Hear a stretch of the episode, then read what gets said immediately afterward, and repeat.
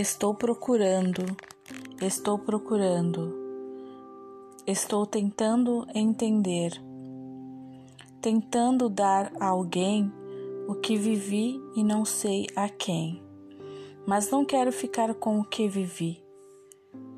Não sei o que fazer do que vivi. Tenho medo dessa desorganização profunda. Não confio no que me aconteceu aconteceu-me alguma coisa que eu, pelo fato de não a saber como viver, vivi outra? A isso quereria chamar desorganização. E teria a segurança de me aventurar, porque saberia depois para onde voltar, para a organização anterior. A isso prefiro chamar desorganização, pois não quero me confirmar no que vivi. Na confirmação de mim, eu perderia o mundo como eu o tinha, e sei que não tenho capacidade para outro. Se eu confirmar e me considerar verdadeira, estarei perdida porque não saberei onde engastar meu novo modo de ser se eu for adiante nas minhas visões fragmentárias, o mundo inteiro terá de se transformar para eu caber nele. Perdi alguma coisa que me era essencial e que já não me é mais. Não me é necessária, assim como se eu tivesse perdido uma terceira perna que até então me impossibilitava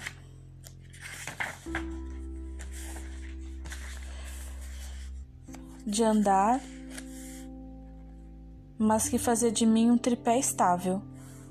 Essa terceira perna eu perdi e voltei a ser uma pessoa que nunca fui. Voltei a ter o que nunca tive, apenas as duas pernas. Sei que somente com duas pernas é que posso caminhar mas a ausência inútil da terceira me faz falta e me assusta.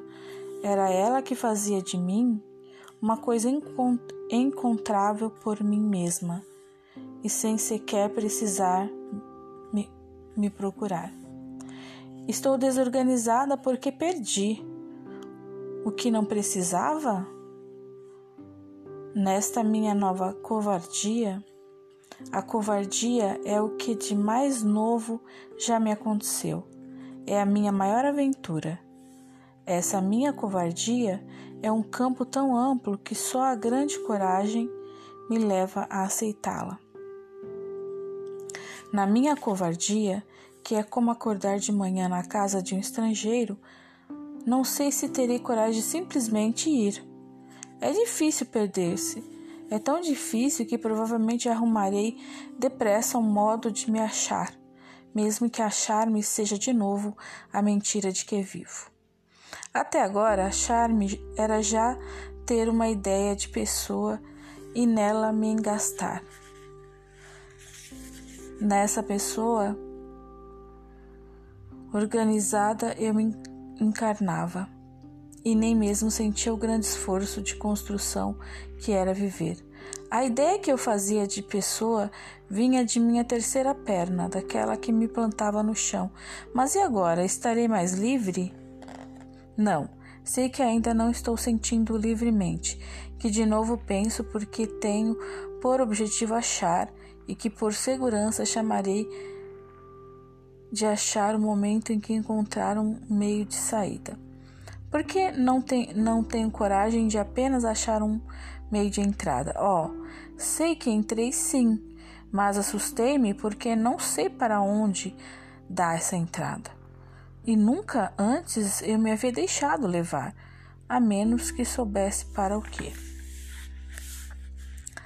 Ontem, no entanto, perdi durante horas e horas a minha montagem humana.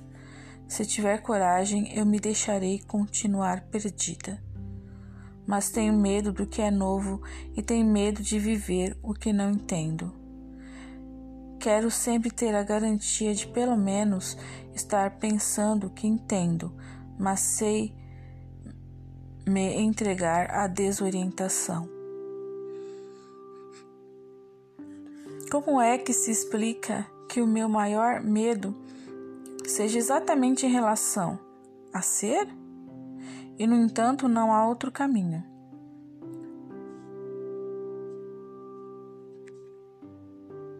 Como se explica que o meu maior medo seja exatamente o de ir vivendo o que for sendo?